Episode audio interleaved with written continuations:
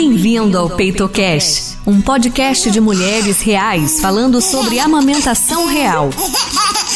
Toda semana, um novo tema e entrevistas com mães e pessoas que entendem muito bem dos assuntos que queremos abordar.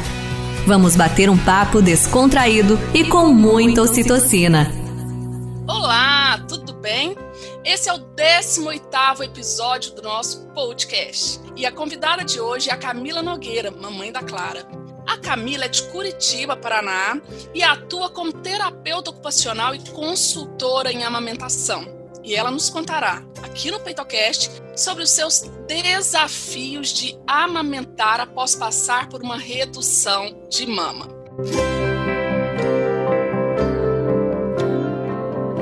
Bom, vamos lá. É...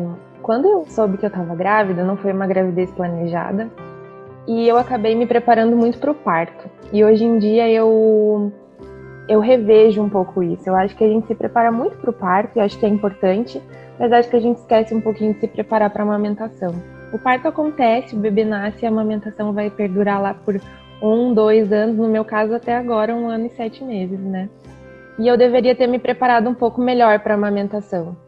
É, ter uma redução de mama dificulta bastante o processo de amamentação, no sentido de que você precisa saber o que pode acontecer, você precisa saber das dificuldades que podem vir a acontecer para preparar o seu psicológico, o seu emocional, para você lidar com todas as críticas, os pitacos, né? E principalmente para você é, focar no que você quer.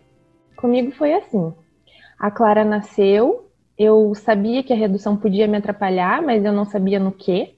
E quando ela nasceu, logo na maternidade, as, as enfermeiras vieram me dizer que eu não tinha colostro, que eu tinha muito pouco e que não, não seria o suficiente para minha filha.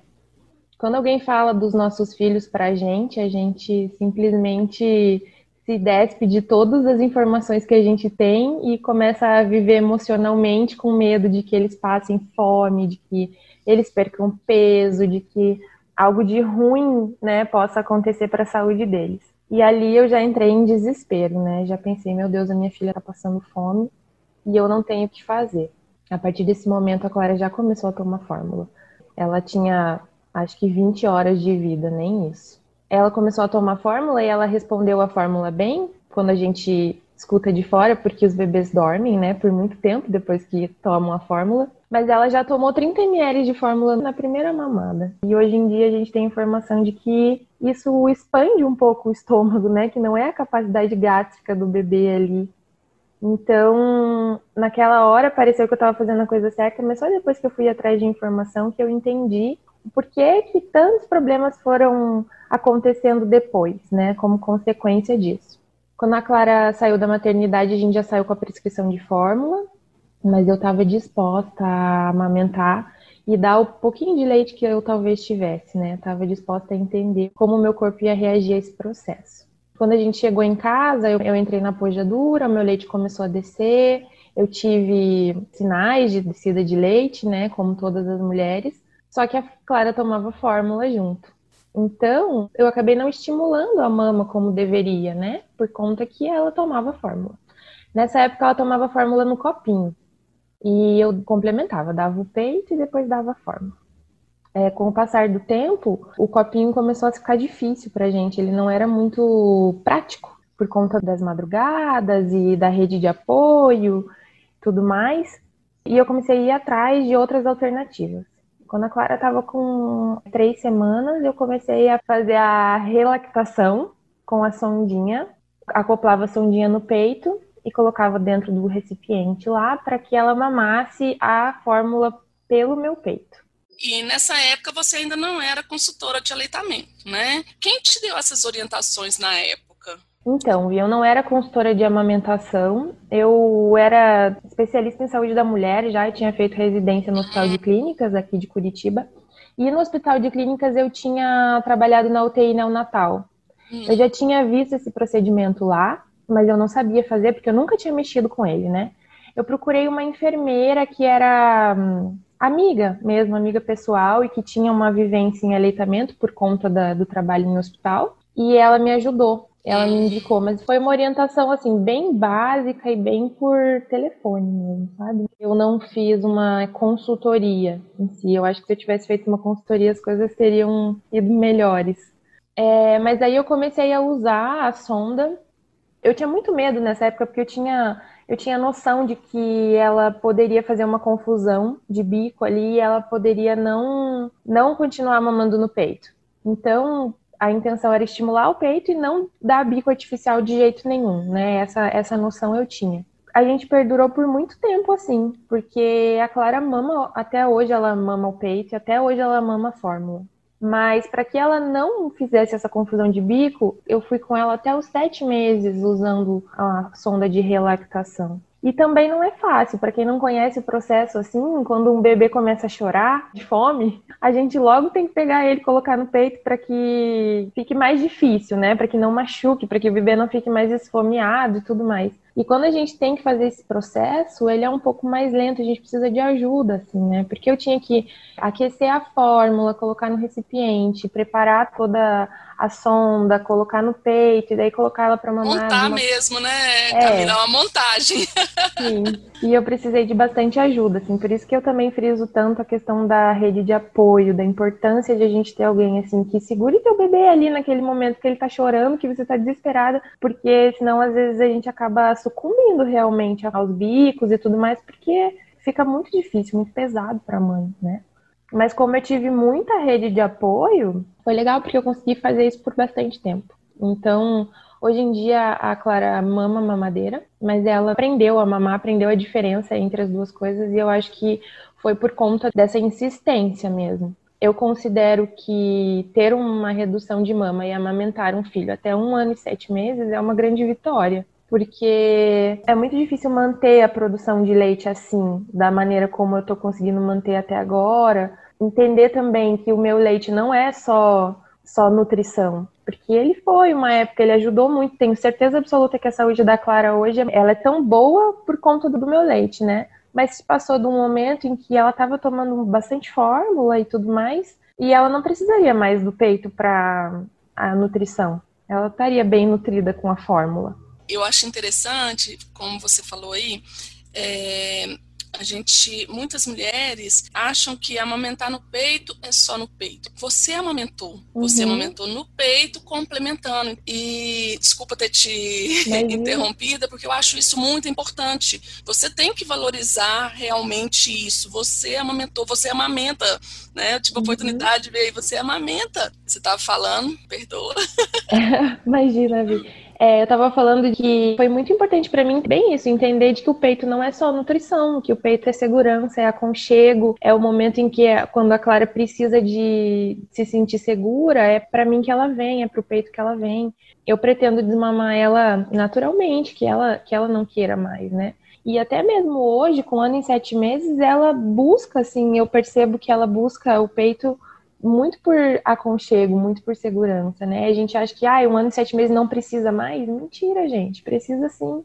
A gente precisa entender que um bebê de um ano e sete meses é 80% bebê ainda, né? E 20% criança. Então, a gente precisa colocar isso na cabeça e lembrar de que a amamentação, ela não é só a comida, né? Ela é a nutrição, ela é muito importante, ela traz milhões de benefícios, isso a gente já sabe e vê muito. Mas a gente precisa entender de que amamentar é segurança, é vínculo, é carinho.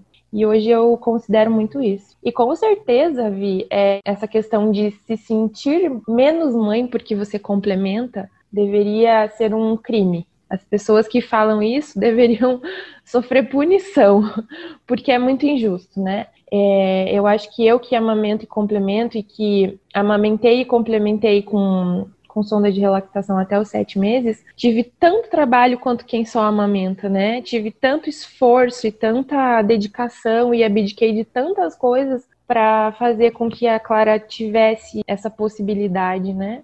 E eu acho que é, a gente precisa valorizar as mães que tentam e não conseguem também. Porque não é, não é um pecado. Ninguém ama menos porque não amamenta, né? Ama menos porque complementa. A amamentação é amor, é, mas não, não é uma regra. A gente precisa valorizar essas mulheres também. Exatamente. E uma coisa, Camila, Em algum momento, você sentiu culpa por ter feito a redução? Aconteceu isso? Aconteceu muito, na verdade. Eu queria muito um parto normal e não consegui. Eu queria muito amamentar exclusivamente e não consegui. Eu acho que nasce uma mãe, nasce uma culpa. Aí eu já comecei a me culpar do tipo, nossa, por que, que eu fiz isso? Eu fiz a redução por uma orientação médica, por um problema de saúde. Na época era extremamente necessário, só que no momento em que eu comecei a amamentar, eu simplesmente esqueci disso. E eu estou perguntando porque eu sei que muitas mulheres que passaram por redução e estão nos ouvindo sentiram a mesma coisa. E é importante, é muito importante que vocês façam as pazes com essa mulher que teve que fazer a redução. Então, a Camila, há, há 13 anos atrás, ela precisou fazer. Então, assim, ressignificar mesmo, trazer à tona isso, por que que fez. E mesmo quem fez por outros motivos é justamente fazer as pazes com essa mulher que fez essa cirurgia, porque eu acho que, como você falou, já são tantas culpas, independente, tá, Camila? Independente da redução de mama, você ia sentir culpa também por outros motivos. como eu sei que você deve ter sentido aí. Já são tantas culpas, então comecem a pensar nisso, né? A perdoar, fazer as pazes com essa mulher que fez essa redução de mamas. Tem uma autora que ela fala que 20% das mulheres que fazem redução conseguem aumentar exclusivamente, porque isso depende muito da cirurgia, gente. Uhum. Não tem como, por exemplo, eu olhar o peito da Camila, a cicatriz que ficou ali, e falar com ela se ela vai aumentar ou não. Então, 20% conseguem aumentar exclusivamente, mas 80% precisam de uma complementação. Mas dá, dá para amamentar complementado, como foi seu caso. Sim, com certeza. E eu acho que o melhor conselho que eu posso dar para quem já fez redução de mama e tá grávida, né, ou pretende ter um filho um dia, procura ajuda, porque é possível. É possível você adequar a sua expectativa, é possível você ter hum, informação técnica o suficiente para conseguir, para conseguir estimular direito, para conseguir posicionar o seu bebê direito, para fazer todas as coisas que vão ajudar na amamentação. Porque sem informação a gente entra em desespero. A gente não consegue entender o que está acontecendo. E às vezes a gente estimulando um pouco mais, pode ser que não vá amamentar exclusivamente, mas já vai usar menos fórmula. Então, busque informação, busque uma consultora já antes de ter o seu bebê, para que você possa se preparar para isso. Inclusive, como né, o PeitoCast é informação também, aproveitando isso aí de informação, de preparação, mães que fazem redução de mama é uma das indicações para começar esse estímulo que a Camila está falando, a gente pode começar antes do parto, tá? Que seria a ordenha pré-parto. E eu vejo que essa é uma informação ainda que não é difundida, né, Camila? Então, pode fazer, só que precisa ser com uma consultora, com a autorização do obstetra, tá, gente? Não é sair fazendo aí quem está nos nos ouvindo aí, começar a fazer antes do parto. Tem a hora certa de começar essa, essa indução, esse estímulo. Então, hoje nós temos muitos recursos, muitos recursos, e principalmente, gente, é, eu acho que assim, dessa história linda que nós acabamos de ouvir da Camila, essa questão né, de ressignificar a amamentação, diminuir aí essas culpas também. Camila, e sobre a maternidade de um modo geral? Ai, maternidade é maravilhosa, né, Vi? É, amamentar é maravilhoso, ter um filho é maravilhoso, ver o seu bebê crescer é maravilhoso, mas também é bem cansativo, eu diria. Pra gente que trabalha com maternidade, a gente consegue sentir na pele o que a gente tanto indica para as mães, assim, né? Descansem, tem um tempo para vocês e tudo mais, e a gente consegue viver isso, quem é mãe e trabalha com maternidade. Então eu acho que é importante essa vivência para a gente ter empatia com quem, com quem tem filho e com quem a gente atende todos os dias. A gente fala muito dessa dessa culpa que a gente sente por qualquer coisa. O nosso filho chorou de cólica, a gente já tá sentindo culpa. Será que eu comi alguma coisa errada? Meu Deus do céu. Então é importante. A maternidade é maravilhosa, mas é importante, muito importante essa empatia. Né, que a gente tem que ter com as mães, com esse processo que todo mundo vive, eu acho que passando por isso fica muito mais fácil de se colocar no lugar do outro, né? Camila, muito obrigada. Eu ia pedir para você deixar um recadinho, só que você já deu um senhor recado aí. Muito obrigada pela sua participação. Beijinho na Clara, beijo para você. Obrigada eu, Vi. Um beijo para vocês e continua com esse projeto que ele é muito lindo. A conversa de hoje foi com a Camila, mãe da Clara, e ela nos falou como tem sido sua experiência com a amamentação. Esse foi o 18º PeitoCast. O episódio de hoje vai ficando por aqui. Te espero no próximo. Um beijo e até semana que vem.